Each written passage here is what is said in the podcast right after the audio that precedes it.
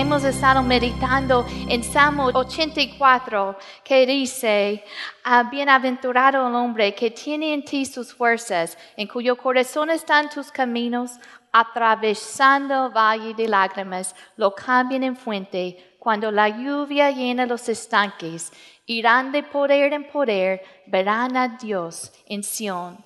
Hemos estado meditando esto de que estamos atravesando esas situaciones difíciles, pero no va a durar para siempre. Y esta mañana quiero platicar atravesando el valle, alabando a Dios.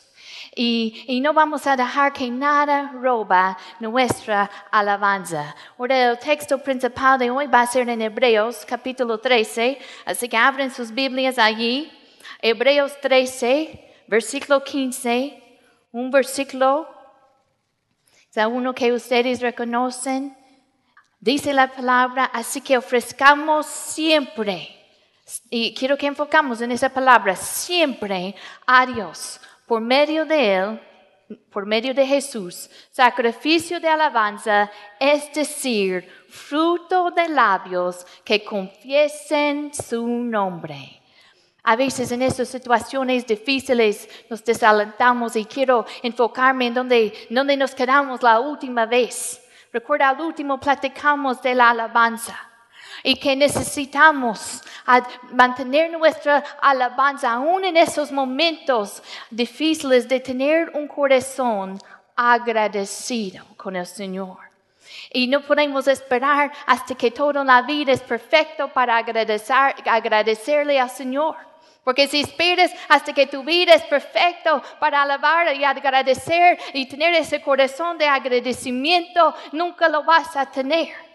Pero eh, seguimos aún en ese momento de dificultad, aún en ese valle, seguimos alabando a Dios porque hay esperanza en Él. Y a veces nos desalentamos, nos estresamos, nos deprimimos. Porque no podemos ver más allá. Estamos tan enfocados en el problema y hemos magnificado tanto el problema en lugar de magnificar a nuestro Dios. ¿Cuál es el fruto de tus labios? Un árbol que produce fruto. El fruto, cuando ves la manzana o cualquier que sea el fruto, no empieza allí, empieza eh, eh, allí en el árbol. Es producto de algo que está pasando en ese árbol. El fruto de tus labios empieza aquí. ¿Tienes un corazón agradecido con el Señor? De, la abundancia del corazón habla la boca. El fruto de labios, ¿qué es lo que sale de tu boca en esos, en esos momentos difíciles? Es, es, alabanza y todavía estás dándole gracias a Dios. Quizás estoy en la, en la valle, quizás tengo este problema, pero no voy a seguir ahí. Mi Dios es tan grande que todas las cosas ayuden para mi bien. Él me va a dar la victoria y, y Él está conmigo y no, no, no me doy por vencido. Podemos seguir dándole gracias a Dios aún en esas situaciones oscuras.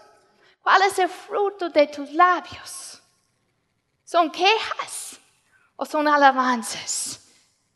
La queja es un pecado. No es malo hablar de los problemas siempre cuando no los magnificamos más que magnificamos a Dios. Y no nos quedamos allí y no entramos en una actitud de queja. La queja es pecado porque no viene de fe. Es ofensivo para Dios. ¿Quieren ver? Vayan conmigo con número, a números 11. Vamos a ver cómo responde a Dios a la queja. Porque si no tenemos ese corazón agradecidos, ¿Cuál va a ser el fruto de nuestros labios? Va a ser la queja. Vamos a entrar en, ese, en, ese, en esa trampa. Números 11. Dios había liberado a, a las israelitas ellos vieron el mar rojo, pueden imaginar. Ellos vieron a Dios a liberarlos de Egipto con las plagas y, vio, vio, el mar rojo a partir en Dios delante de ellos y caminaron en, en, en tierra seca. Y Dios le dio una experiencia tremenda con él. Y están en el desierto. Y mira versículo, eh, versículo 1 de capítulo 11 de Números. Aconteció que el pueblo se quejó a oídos de Jehová y lo oyó Jehová. Y mira cómo responde Dios a la queja. Y ardió su ira y se encendió en ellos fuego de Jehová y consumió uno de los extremos del campamento. Entonces el pueblo clamó a Moisés y Moisés oró a Jehová y el fuego se extinguió. Él llamó aquel lugar Tabera, porque el fuego de Jehová se encendió en ellos. Versículo 1 dice, el pueblo que se, quejó a oídos de Jehová y lo oyó Jehová. Él está poniendo atención a nuestras palabras porque es el fruto de lo que hay en el corazón. Y, y les quiero hacer esta pregunta, si tienes un corazón agradecido con el Señor. Y ellos habían tenido una experiencia maravillosa con el, Señor, pero no se enfocaron en eso, se empezaron, empezaron a quejar. Empezaron a quejar de, los, lo que eh, estaban, de lo que, de los dificultades. Y, aún empezar, Dios les dio pan del cielo. Y llega un momento en que se cansan de eso. No tenían que, que trabajar mucho por eso, nada más era ir y recogerlo. Dios le dio pan, supló cada uno de sus necesidades. Ellos vieron agua salir de una roca. Pero en lugar de estar agradecidos, se quejaron en los oídos de Dios y él mandó un fuego y consumió a algunos. ¿Por qué es tan ofensivo para Dios esa actitud? Porque la palabra dice todo lo que no proviene de la fe es pecado. Y, nosotros tenemos que, si queremos agradar a Dios, es imposible agradar a Dios sin fe.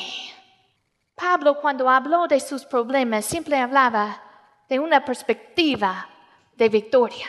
Cuando decía en 2 de Corintios 4, él decía, estamos atribulados en todo. No negaba el problema, no lo negaba y, no lo ignoraba. Pero mira, dice, estamos atribulados en todos, más no angustiados. Dice, en apuros, más no desesperados. Perseguidos, más no desamparados. Derribados, pero no destruidos llevando en el cuerpo siempre por todas partes la muerte de Jesús, para que también la vida de Jesús se manifiesta y manifieste en nuestros cuerpos.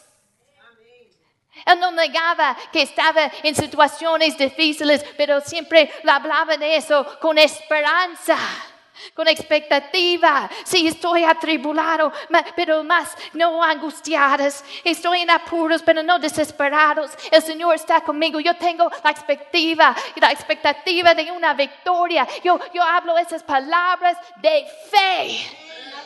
No me voy a quedar estancados allí. Porque es una vida miserable. Y Dios no responde bien a la queja. ¿Cómo respondes tú cuando has estado en el trabajo todo el día?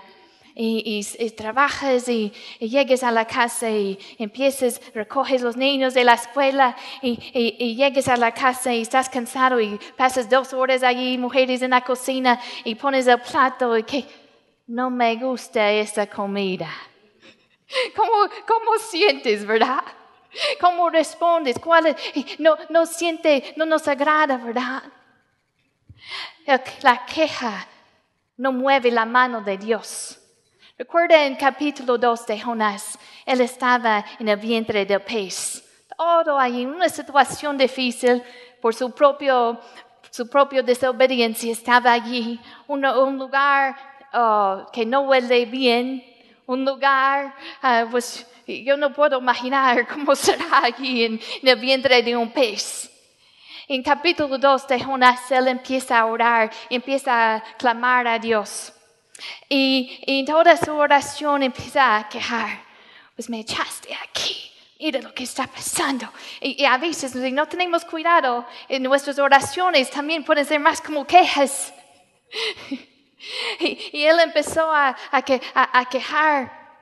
Y, y, hasta finalmente él llega a un punto en que dice, mas yo con voz de alabanza te ofreceré sacrificios. Pagaré lo que prometí, la salvación es de Jehová. Y dice que la palabra que en ese momento y mandó Jehová al pez y vomitó a Jonás en tierra.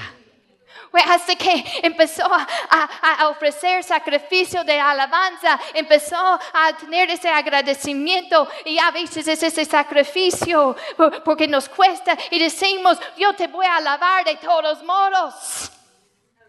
En ese momento Dios le dio la victoria. Los israelitas estaban ahí estancados en su queja cuando Dios tenía la tierra prometida delante de ellos. Ya les había, ya les había dado la promesa, ya les había dado esa victoria, pero se quedaban ahí en la queja. Dios tiene grandes cosas para nosotros. Hay que tener ese corazón agradecido con Él. Siempre, siempre va a haber algo por lo que podemos quejarnos, ¿verdad? Siempre, siempre podemos encontrar algo, pero también siempre podemos encontrar algo por lo cual podemos agradecer a Dios. No importa qué tan mal es tu día, imagina a Job. Job no solamente tuvo un mal día en el trabajo, Job no solamente um, llegó cansado, y, pero, pero él perdió a sus posesiones, él perdió a sus hijos. Y, y dice la palabra